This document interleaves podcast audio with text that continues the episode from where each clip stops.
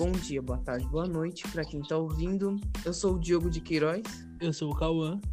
E hoje está começando mais um episódio.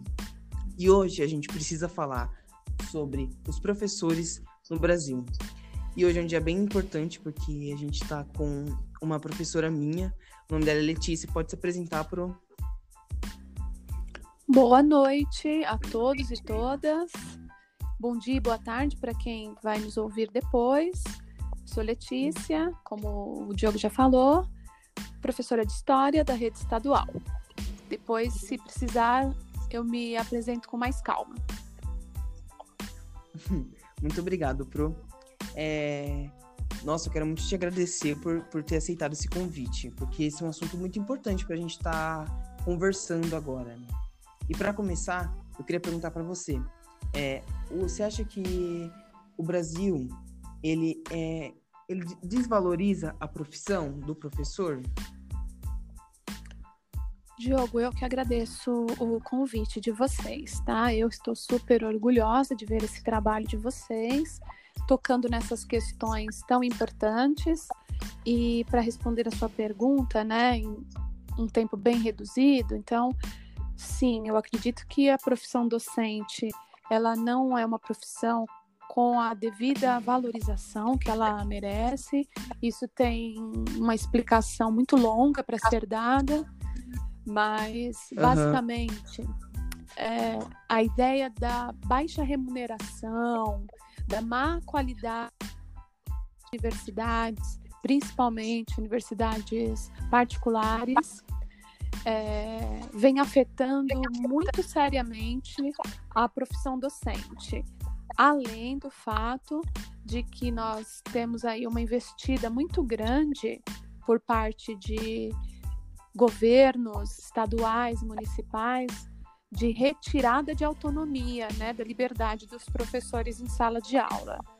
Então, eu entendo dessa forma, a valorização ainda está muito longe. Ah, isso é uma pena, né? É, aqui é o Cauã. Eu queria saber, fazer uma pergunta é, você é professora estadual, né? Você é. Eu acho que é, tipo, gritante a diferença de uma escola particular para uma estadual, mas eu queria que você desse pelo menos uns pontos, colocasse assim, de alguma forma, quais, se você tem a noção de quais são as quais são, né, as maiores diferenças de uma para outra, assim. Ah, que boa pergunta, Cauã. A diferença não está na qualidade dos professores, né? Professores da rede pública, muitos são muito bem formados ou têm a formação igual ou superior aos professores das escolas particulares, tá? Então, essa não é a maior diferença, não, essa não é a maior questão. O que pega de verdade é a infraestrutura que a escola particular tem e a escola pública, infelizmente, não. Então, muitas vezes, falta o material didático adequado. Vejam vocês, a internet, né? Falta na escola pública o acesso livre à internet. O Diogo pode dizer aí que nunca houve o acesso livre durante o período que ele estudou, coisa que já acontece nas, na rede particular. E o perfil dos estudantes também muitas vezes ajuda no sentido de que estudantes que não passam por vulnerabilidades sociais, ou seja, estão distantes da situação de fome, miséria. Alguns têm o apoio da é família, é a família tem condição de dar um suporte melhor. Ele, ele carrega todo um repertório muito maior, cultural, desde a infância, né? Isso eu estou falando dos colégios de elite, tá? Porque pegar os colégios particulares privados aí com mensalidades aí de 800, mil reais por mês, esses colégios não são colégios de elite, estão muito longe de ser é. colégios de elite. Eles muitas vezes sofrem também de problemas bem Sim. parecidos com a rede pública. Então, eu diria que a infraestrutura material é o que separa o ensino privado do público. A qualidade em si, não. É verdade, Pro, eu também concordo com você. Eu acho que esse é um ponto que é, é realmente é o divisor, não tem outro. Porque muitos dos professores, quando a gente, quando eu estudava, a gente conversava, eles falavam, ah, saindo daqui, por exemplo, eu vou para uma outra escola que é particular lá. Então não é o professor, porque o mesmo professor que dá aula aqui, ele dá aula lá. O que diferencia Perfeito. são esses pontos que a gente disse. Perfeito. Que você disse, que são é, todas essas coisas. Isso, além, alunos, você me lembrou isso, de uma outra questão, que é o fato do professor da escola pública ter que fazer a jornada dupla ou tripla pelas más condições salariais. Então, ele às vezes chega uma hora da tarde É, para dar aula para ensino fundamental, que é muito desafiador, muito difícil, e ele já deu aula a manhã inteira em outra escola, ele está até sem almoçar. É claro que ele não vai ter uma disposição, uma energia necessária para desenvolver um trabalho com excelência, como ele poderia fazer se ele estivesse descansado. Esse também é outro fator que professores de Uhum. escolas de mesmo não passam, eles têm jornada de exclusividade em uma única escola. Esse é um outro ponto também importante. Verdade. E é- isso é muito importante mesmo, porque é, isso entra no que eu queria conversar hoje também. É, desses, desses turnos que os professores têm. Muito. Tipo, o professor tem três turnos, quatro turnos. É muita coisa. É muita coisa. E por, por causa dessa, né, dessa baixa renda salarial. E volta naquilo que não é valorizado, né? É, e vai um pouco também é, esse, a questão dos, é, dos alunos também, como ela disse, é, vai dar do- muitas vezes do local onde esse aluno mora, vive, como vem, o que ele passa no dia a dia, porque tipo, também tem que professor na escola estadual, pública, ele tem que ser é, um pouco pai, um pouco amigo, um pouco psicólogo, É verdade. tudo porque é totalmente diferente o, o perfil de aluno, né? O, o material que ele tem para trabalhar ali. Enquanto uns estão ali só para estudar e preocupados com aquilo, outros vão lá, não sabe se vão voltar, vai ter comida, vai ter o que comer, se vão voltar. Exato, Verdade. exatamente. Questão. Então, quando você falava aí do- dos turnos, né? É isso mesmo. Tem professores que dão aula em três, quatro escolas. É uma questão assim desumana.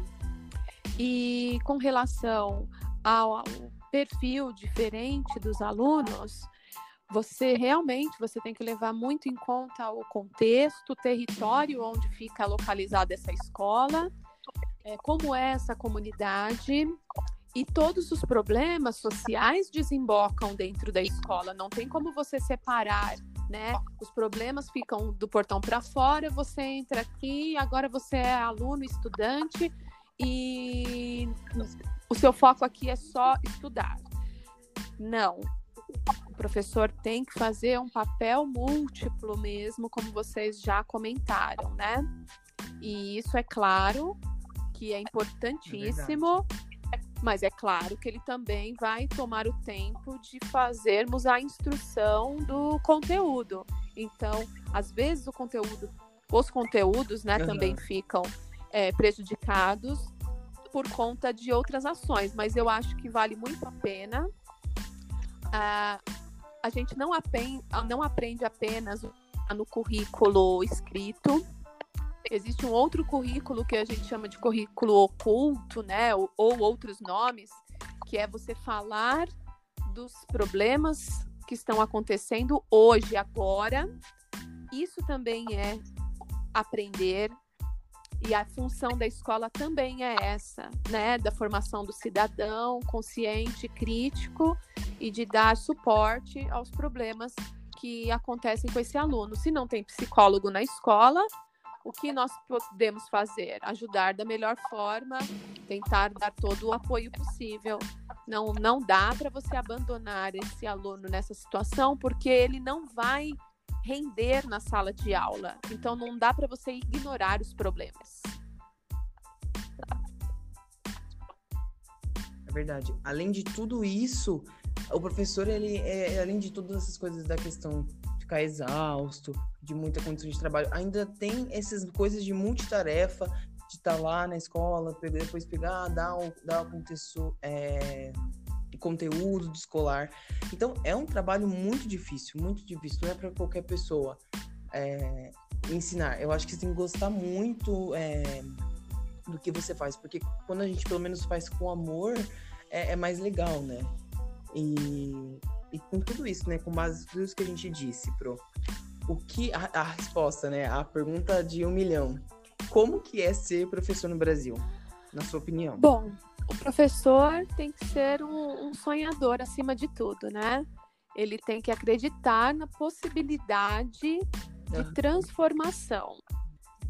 Transformação da sociedade em que ele vive, não importa a área em que ele atua, pode ser de humanas, exatas, biológicas, é, é, isso independe. Uhum. Mas ele tem que estar ciente dos desafios que ele vai enfrentar, do ponto de vista da própria carreira. E ainda assim, eu acho que vale muito a pena. A gente tem uma área de atuação uhum. que também não é tão pequena. Então, um professor de história, por exemplo, além de atuar na educação pública, privada, ensino básico, superior, ele também pode atuar em outros espaços porque a escola não é o único espaço de educação, muito uhum. pelo contrário. Existem múltiplos espaços fora da escola que são espaços de ensinar e espaços de aprender, né? Qualquer lugar você pode aprender, seja no centro uhum. cultural, seja numa peça de teatro, no cinema, enfim. Mas para falar da atuação do professor mesmo, existem alguns espaços mais privilegiados, que no caso é a, a sala de aula a gente tem que estar preparado para ser extremamente humano, para enfrentar a burocracia estatal, né, que ela existe, ela atrapalha muito o trabalho do professor.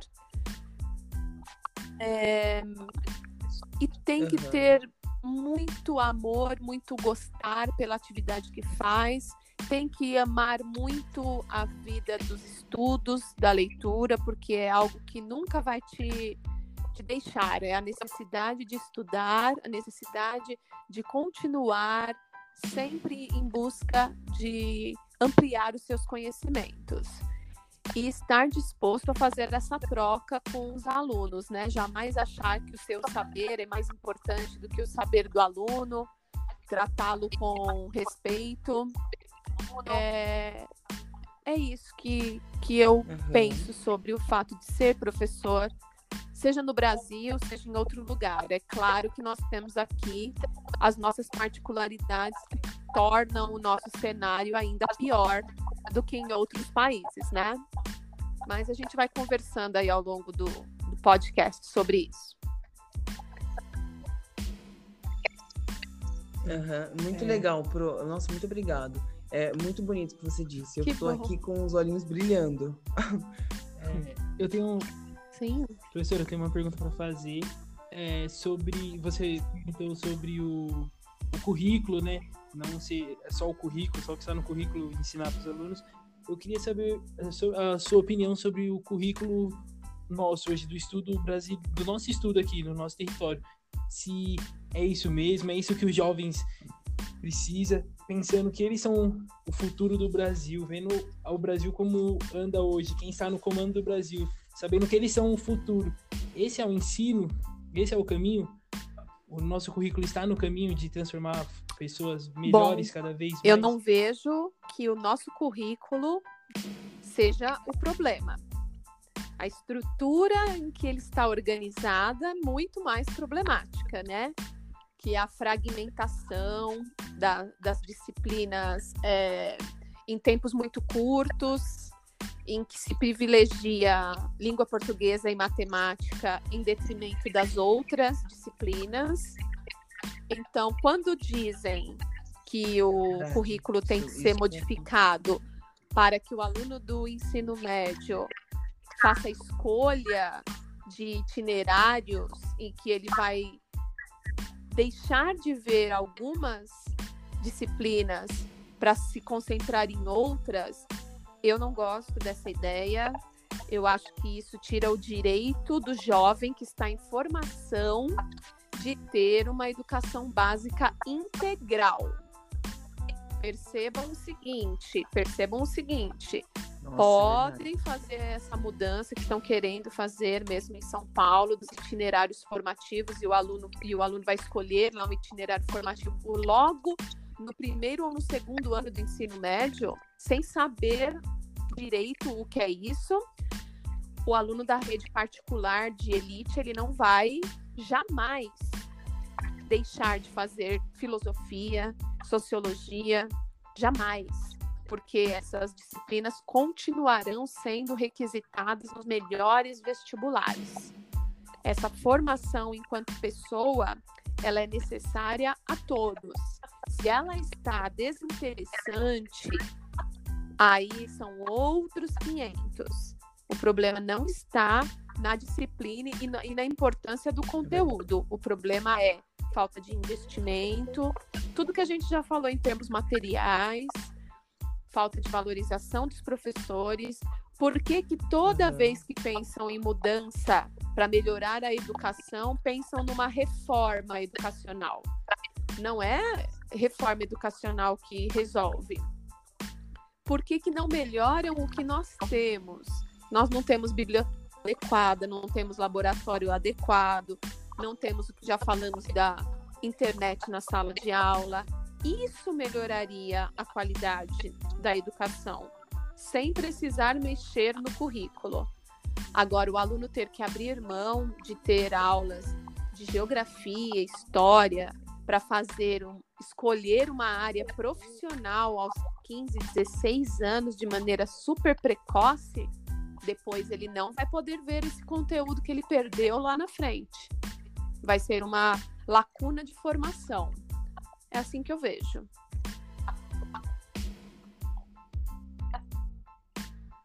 Uhum, muito interessante. É, o... Porque é, eu, eu queria assim. Porque tem um.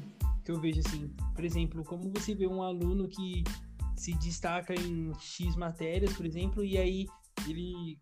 Pelo menos, não sei como está hoje mais, mas na minha época, que aconteceu comigo, e ir bem em diversas matérias, só que reprovar em química, eu acho que foi química, arte, mais uma, e reprovar um ano inteiro por causa dessas três matérias, que foi abaixo, mas nas outras você, tipo, foi muito acima da média.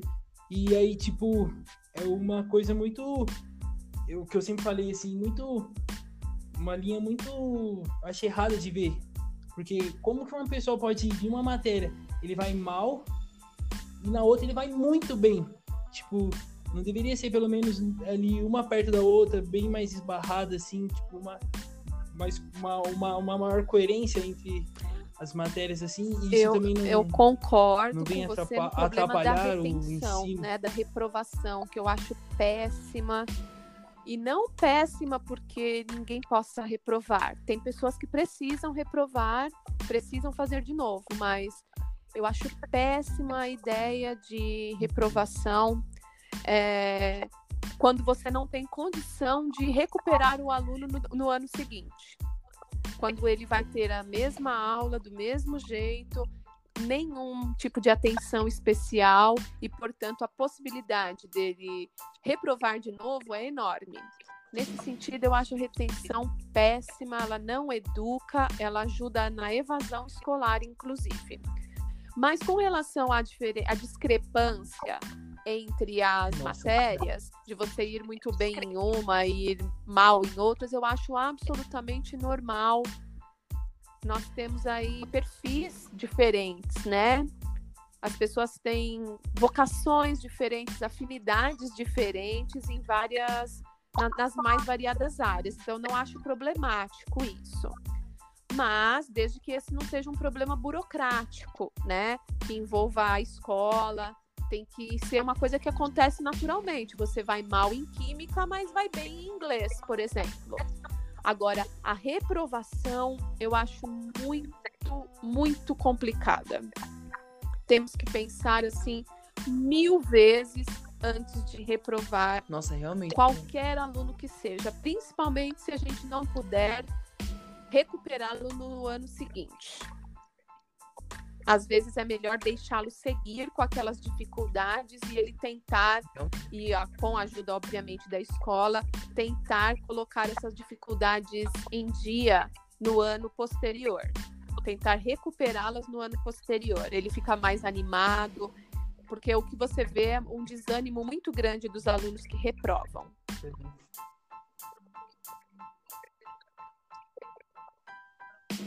Verdade. Nossa, eu nunca tinha parado para pensar. Olha como é bom a gente conversar Sim. sobre esses assuntos. Então, é porque isso quando eu, reprovei uma vez na escola e quando eu reprovei foi por conta disso. É, chegou no final do ano e, tipo, foi, eu lembro, eu reprovei em artes e, tipo, foi artes, química e mais uma matéria que agora não me vem.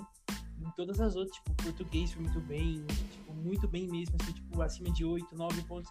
E nessas foi mal e tipo. É, a gente precisa fazer. A gente precisa fazer uma análise conjunta, né? Fazer uma análise conjunta do aluno, né? Então, será que mesmo ele tendo reprovado em duas matérias, ele não conseguiu reunir habilidades, competências, que agora se usa esses nomes, né? Para seguir para o ano seguinte é só um castigo porque ele não fez os trabalhos de arte e de química?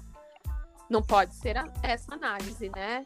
Um castigo, não fez as atividades de arte e química, portanto, tem que fazer de novo. Não, peraí, ele não fez, foi um erro, não pode desvalorizar nenhuma disciplina, achar que ela é menos importante. Mas será que no conjunto da obra, do, ao longo do ano todo, ele já não reuniu habilidades e competências para passar para o ano seguinte? Eu acho que é essa análise que tem que ser feita, eu acredito.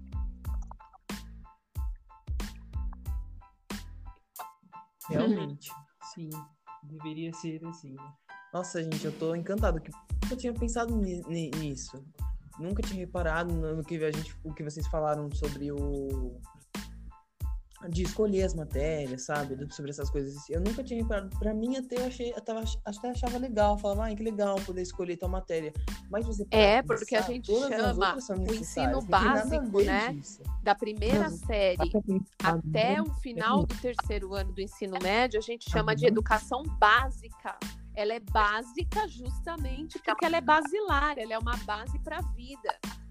Mas até eu não respondi direito a questão do mundo do trabalho, do futuro dos jovens. Primeiro, que a gente não pode ficar tratando a juventude como alguém lá no futuro, porque vocês já são pessoas. A gente é sempre pessoa e sempre importante pensar na, na gente agora e não nos pensar no futuro apenas, tem que pensar no uhum. presente. É, o mercado de trabalho, da forma como está, é uma incógnita. A gente não sabe o que, que ele vai precisar da gente. Então, é claro que tem algumas tendências para a área de TI ou coisa do gênero, mas não é só isso. O mercado de trabalho ele vai sempre mudando. O que a gente tem que Lutar é para não perdermos os direitos que ainda nos restam. Porque não tem nada de legal você passar o dia em cima de uma bicicleta, de uma moto ou dentro de um carro, levando coisas de um lado para o outro para ganhar o sustento, às vezes trabalhando sete dias por semana, 12 horas por dia. E se você se acidentar, o problema é seu, porque você não tem um seguro. Isso não é ser livre, isso não é liberdade. Uhum. Isso não é ser patrão de si mesmo. Isso é sobrevivência, apenas isso. E não é um trabalho que te deixe, é, que te dê possibilidade de crescimento naquela profissão. Não é um trabalho com perspectivas de crescimento ali. É algo que você só faz para sobreviver.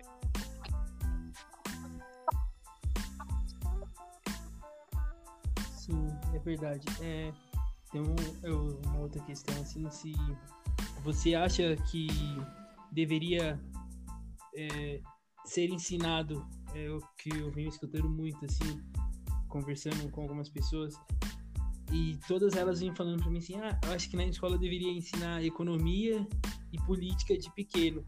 O cara saber o que é um, pre, um prefeito, o que Sim. um governador, um deputado faz. Eu, eu não Você só, eu não só concordo, como isso eu faço isso. E não sei se o Diogo já estava lá quando eu levei o curso de formação política para jovens do terceiro ano. Você estava? Você participou, Diogo? Sim.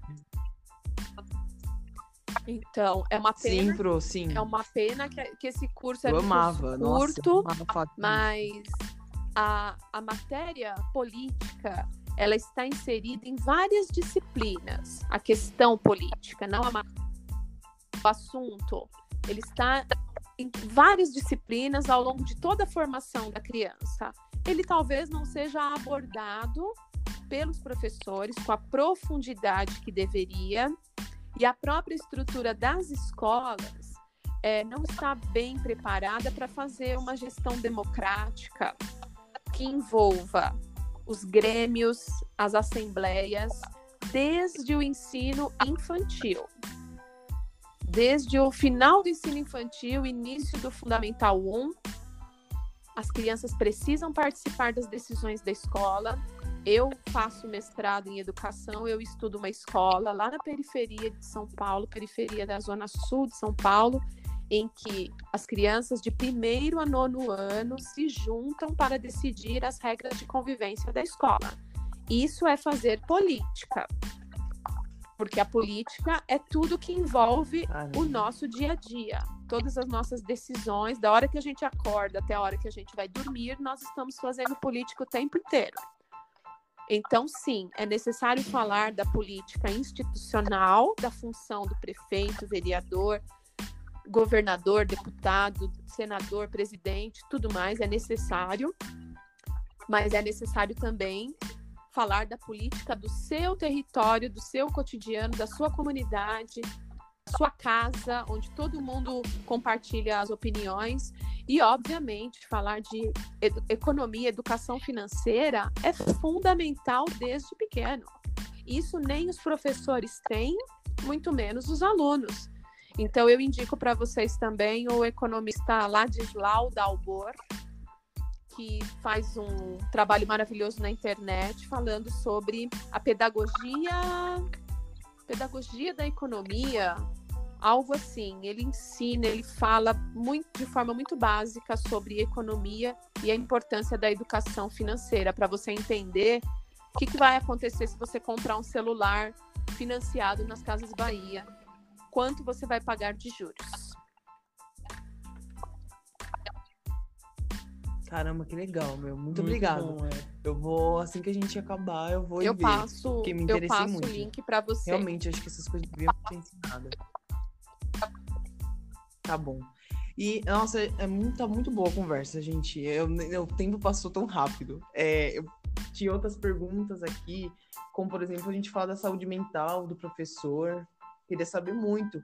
E eu também queria falar sobre as violências nas escolas. Meu Deus, saúde mental, melhor nem falar. ai, ai, a gente tá tudo doido, despirocando sempre, né? Porque a gente carrega muitos problemas dos alunos para casa, a gente se compadece, se, se envolve dos mais variados problemas. A gente também enfrenta a estrutura da própria rede, né, da escola, que eu já falei para vocês que é bastante burocrática, então às vezes a gente se aborrece com essas burocracias, além das condições mesmo de trabalho, né, do cansaço, isso tudo afeta muito a saúde mental. Quando você é mulher, esse problema é triplicado porque você quer dar atenção para sua família, você quer cuidar da sua casa, você precisa estudar, como é o meu caso, e parece que você não consegue fazer nada direito. Então, a saúde mental dos professores está extremamente abalada desde sempre. Agora, então, na pandemia, piorou demais. Né? O professor não teve auxílio de computador, não teve auxílio de Nossa. internet, câmera, vídeo, nada. E é cobrado para fazer a aula por parte de alunos, muitas vezes, que querem as aulas feitas pelos professores, mas o professor não tem equipamento, o professor não tem computador em casa, não tem condições de comprar. Uhum. Então, é, quando tem, não tem tempo de gravar a aula, ou tem medo de gravar a aula e não sabe onde a sua aula vai parar, como ela, como ela vai ser utilizada, por quem, né? Então tem uma série de questões que precisam ser levantadas. Hoje em dia a gente não sabe o, o que a gente fala, onde vai parar, né? Existe ainda esse perigo da criminalização, né, da profissão professor. E além do, da saúde mental, qual era o último ponto? Ah, então. Violência é, na escola. Eu não posso me queixar, né, de, de, de, ter sido vítima de, de violência na escola até hoje. Eu dou aula desde 2013. Isso não significa que essa violência não exista mas eu acho que a causa dessa violência, uhum. em primeiro plano, é a dificuldade de diálogo dentro da escola, em todas as esferas. E também tem a ver com a desvalorização. Verdade. Uma vez que a, o professor é desvalorizado pelo governo, a sociedade também o entende assim, como alguém que está fazendo bico, como alguém que não conseguiu fazer nada melhor da vida e escolheu ser professor como última opção, é, como um servidor público que tem mordomias uhum. e regalias, quando isso não, não é verdade, a gente trabalha muito de graça, né? Porque a gente trabalha de final de semana, faz horas extras e a gente não recebe hora extra, né? Não existe hora extra para nós. E a gente está sempre trabalhando feriado, fora do nosso horário. Então, essa desvalorização toda ela também contribui para episódios de violência. E aí, numa sociedade onde os ânimos ficam exaltados, onde as pessoas é, têm, chegam na escola com diversos problemas, carregando um, um caminhão de problemas, todo mundo chega lá para soltar os seus problemas, podem ocorrer episódios de violência, o que eu lamento muito, mas eu acho que se houver um espaço franco de escuta ativa para com os alunos e para com os professores, é escuta atenta, ativa, diálogo e uma educação pra, para os direitos humanos, que é o que eu estudo no mestrado, eu acho que a gente pode tentar enfrentar esse problema das violências dentro da escola.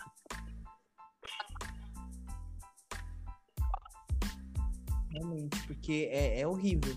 Para fazer o roteiro, eu fiquei pesquisando as coisas e eu fiquei aterrorizado com tudo. É, na escola mesmo, é, onde eu estudava, era assim, é, eu via, tipo, é, agressão, tipo, verbal, verbal, já vi, é, tem uma professora é, também, que ela é uma professora de artes, muito legal, ela, nossa, foi uma pessoa muito importante para mim, e ela, eu descobri recentemente que ela é, foi afastada Sim. por depressão, sabe? E ela é, tinha falado. Uma tocar, tipo, como que é, assim, lidar hoje com professores que lidam com muitas pessoas, né? E jovens ainda. Lidar com esse é, uma crescente de depressão, com um bullying que está cada vez maior, é, assédios, abusos, é, como que ah, os professores lidam com isso no dia a dia, ver aqueles alunos é, fazendo prática de bullying, outros recebendo a prática, é, alunos com depressão, alunos é, que sofrem abuso dentro de casa por um parente ou por alguém próximo, com tudo isso.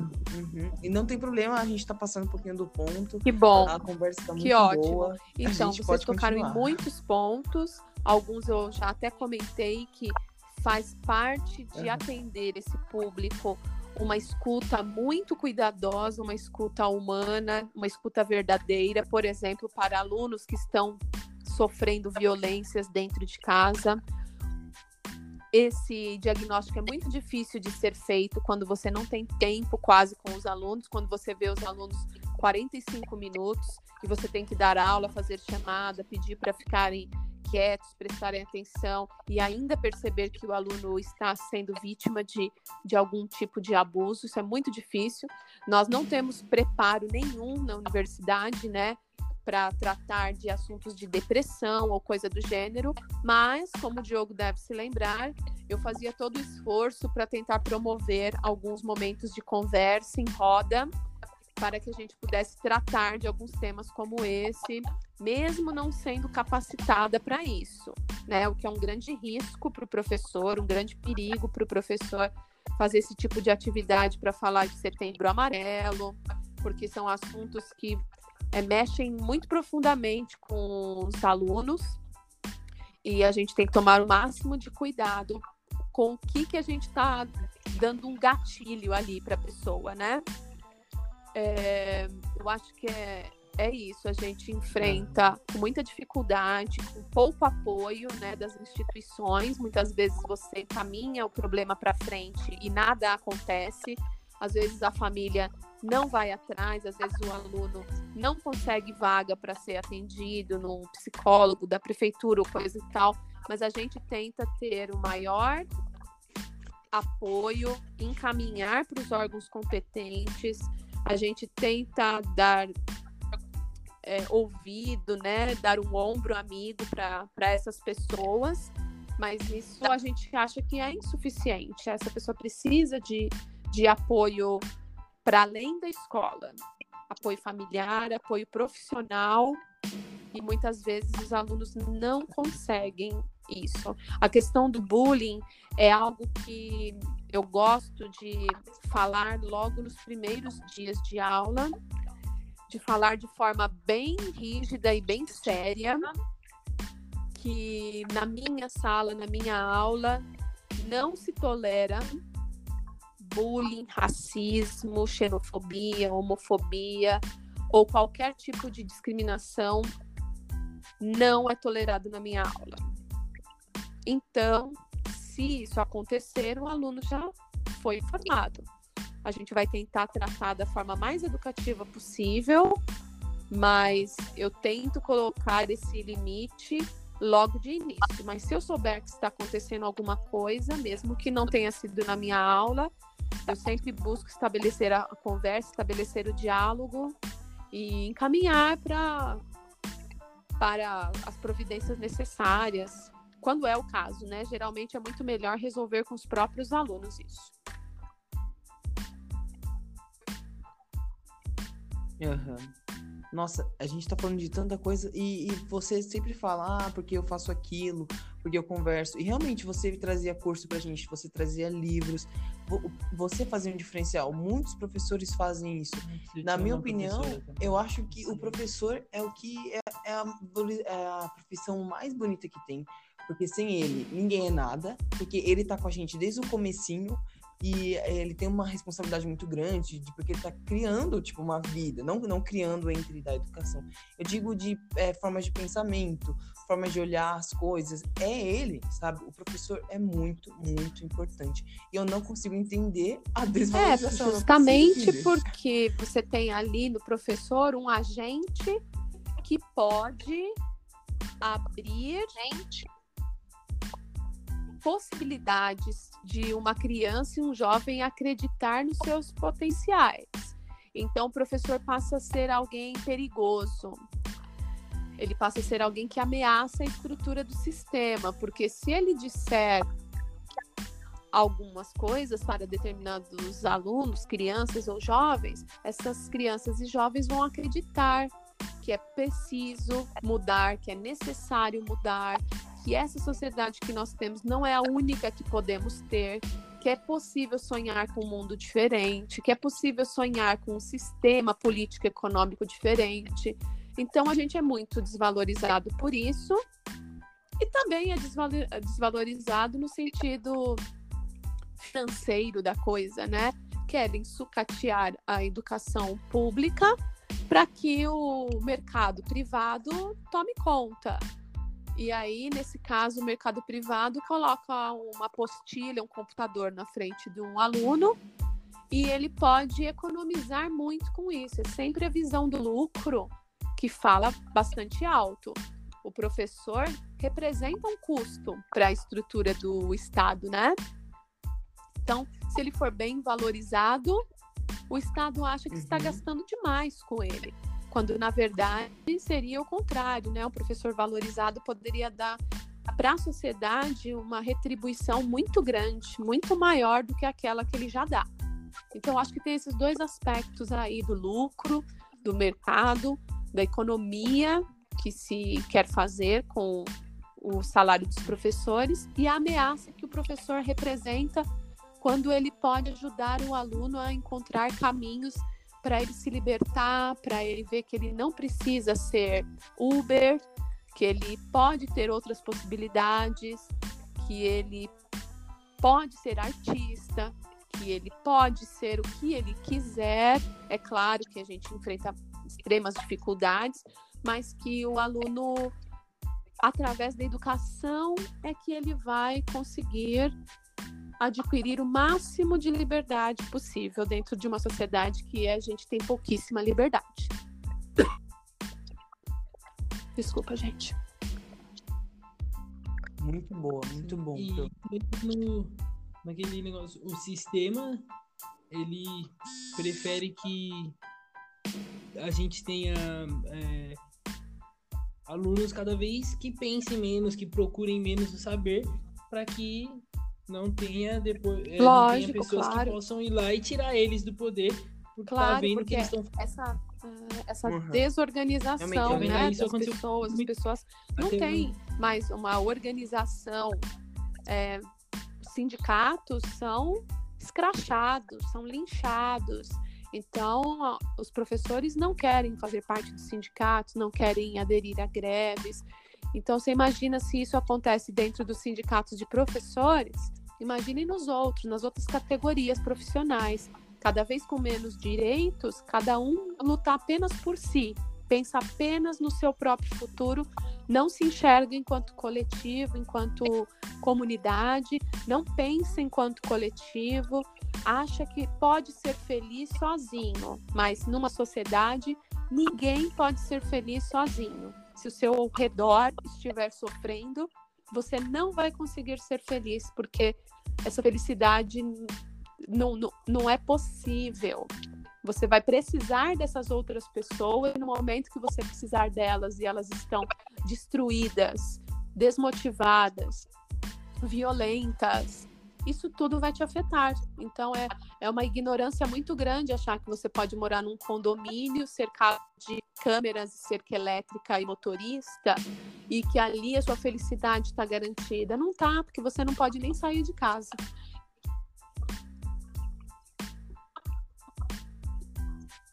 Uhum. É, realmente. É isso mesmo. E, e realmente isso que você falou sobre os pensamentos. Eu lembro que eu tinha uma professora que na minha sexta série, eu tinha, não me lembro agora a idade, não vou me lembrar, mas eu lembro da minha sexta série, eu sou, era uma criança, e eu lembro que ela tava de greve, e todo mundo ficou feliz, porque uhum. era aula, vaga, a gente não ia ter. E eu queria saber por quê. Por que era greve? Eu não entendia o que que era. Quando ela voltou, eu pedi para ela me explicar o que que era, e eu fiquei, meu Deus, como que a gente não está lá, sabe? Eu não, eu não me lembro agora, mas era por causa de salário, e, e tudo isso por, por isso que a gente está conversando agora. E, e eu lembro que eu falei, meu Deus, a gente precisa ir. Tanto que mais pra frente, eu não me lembro agora o ano certo, teve outra greve e eu como aluno, vários outros alunos, nós fomos, foi muito legal. E realmente a gente tem que pensar e, e o professor realmente é um perigo. É, eu também. Eu, hoje eu posso estar fazendo um podcast junto com, com o Diogo graças a uma professora minha também, porque eu era um cara muito fechado, de uma opinião ali é minha e é o que eu penso e acabou. E com muitas conversas, o modo que ela me ensinava, é, tipo, ela falar de é, poesia e essas coisas, e para mim isso não, não cabia ali, cantos pensadores. Até que um dia ela chegou, ela eu gostava muito, gosto muito de rap, e ela começou a me dar um monte de coisa para fazer, trabalho em cima de trabalhos em cima de rapper e músicas. E aí eu fui vendo que eu gostava assim de grandes pensadores, que eu gostava de poesia e foi onde eu comecei a, a mudar meu pensamento aí também sobre política, sobre religião, vários outros pontos de vista. E hoje eu tenho uma mente aberta, hoje eu consigo sentar qualquer roda, conversar sobre qualquer assunto e entender, me colocar no lugar das pessoas. Que mais, legal, assim, essa professora fez a diferença também. na sua vida. Ela tratou você como um indivíduo em particular que gostava de rap e que poderia desenvolver as suas potencialidades através desse seu gosto, dessa, dessa sua é, vontade de, de, de música. Que bom que você teve essa pessoa na sua vida.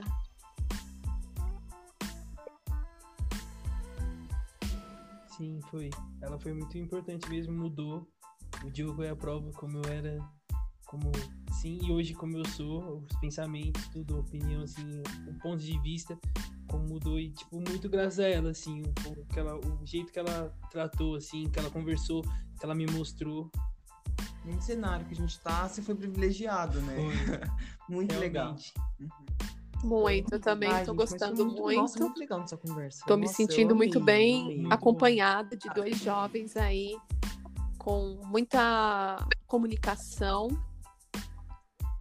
alcançando, eu espero que vários jovens que precisam ouvir isso. A gente tem um público lá na nossa escola grande de alunos que chega lá nas nossas mãos no final do ensino médio e acabam optando por querer ser professores.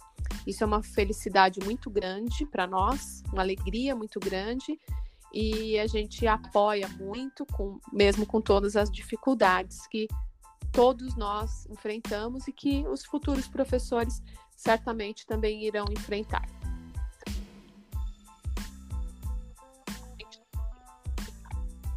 Muito legal. E é muito legal isso porque eu estava fazendo uma pesquisa quando estava fazendo roteiro e é muitos poucos jovens. Eu lembro que era 7%, se eu não me engano, e há 10 anos atrás, em 2018, e então foi em 2008, que era 7% dos alunos que iriam. E agora é só apenas é, 2,4% dos jovens, né? E é- isso é muito estranho, é muito chato, é uma situação meio é desagradável, uma situação ruim e das É coisas que tá também se acontecendo. manter é, caindo, vai chegar uma hora que não vai ter mais. É, E aí, como faz sem professor? Como a gente já disse aqui, a importância, precisamos é, ter professor. E aí, se não tiver, não Exatamente. formar mais professores, Então, a valorização faz? da carreira docente é fundamental para que os jovens se sintam é, animados, entusiasmados em seguir essas carreiras.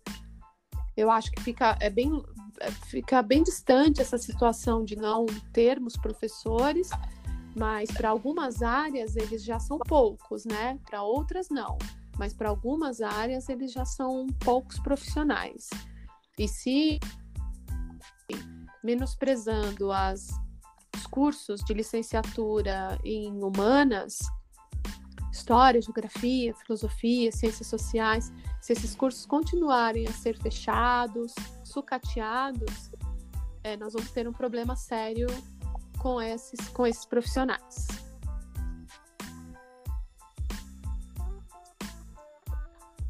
Poderíamos ter pessoas Ah, mais Ah, presidente. eu acho que sim. sim. Cada É, vez mais. ele não é a doença, ele é um sintoma apenas, né? De uma, de uma das doenças que acomete o Brasil. Ele é só um sintoma, ele não é a doença.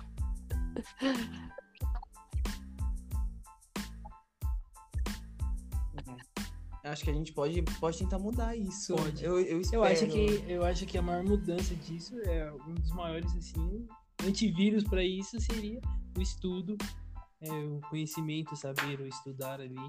Quanto mais você estuda sobre, lê e vê ali, você vê o quão sujo e errado Sim, eu é também esse- acredito na possibilidade de sistema, né? mudança. Se eu não acreditasse, já teria largado essa, Nossa, essa se eu não acredito. profissão, ia trabalhar numa mesa de escritório, como eu fazia antes, né, de migrar para a educação.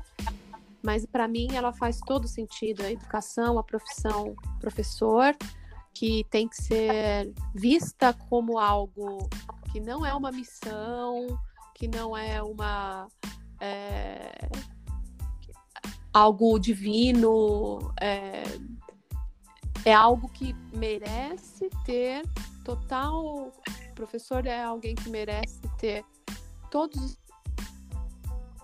direitos trabalhistas e, e a sua condição de sobrevivência digna. Ele não é um São Francisco de Assis que vai andar descalço por aí. Nós merecemos, como qualquer profissional, Aham. o nosso reconhecimento material, materialmente falando. Porque o, o reconhecimento simbólico, os alunos já nos dão, sempre nos dão. E talvez seja isso que mais faça com que os professores se mantenham firmes de pé. É o reconhecimento que os alunos nos dão.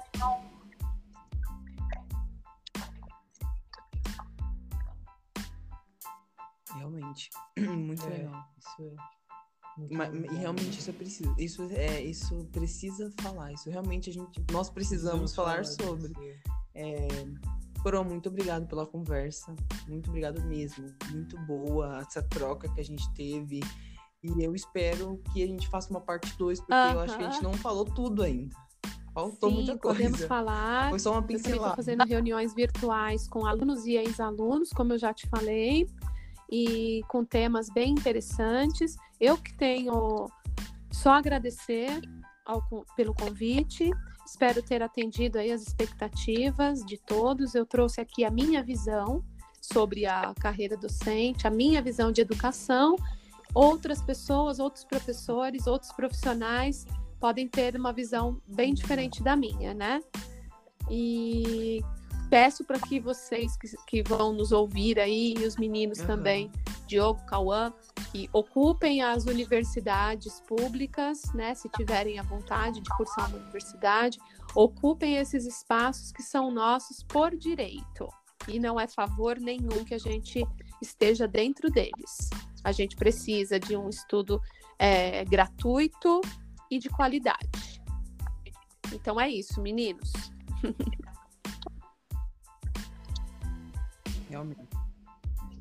Muito obrigado, gente. Muito, obrigado, Muito obrigado. Muito obrigado, Eu gente. agradeço. E foi isso. Pra você que tá ouvindo. Comenta lá no nosso Instagram, tá bom? Segue a gente. E deixa Ah, tá. uma Última sugestão no próximo coisinha, eu episódio. quero fa- ver se vocês seguem o Aldino Vilão. Pode Seguem ele, Aldino Vilão? Ah, sim. Ah, então era isso que eu queria saber. Aldino Ah, Vilão, não, eu conheço, mas eu não da sigo USP. ele. É, não sigo. São duas referências aí de jovens que eu queria dar para vocês também antes da gente terminar. Agora sim. um beijo para vocês. Beijo. Eu vou, eu vou Até. indo Tchau, tchau. atrás. É, Muito obrigado, Pro. Beijo, um abraço.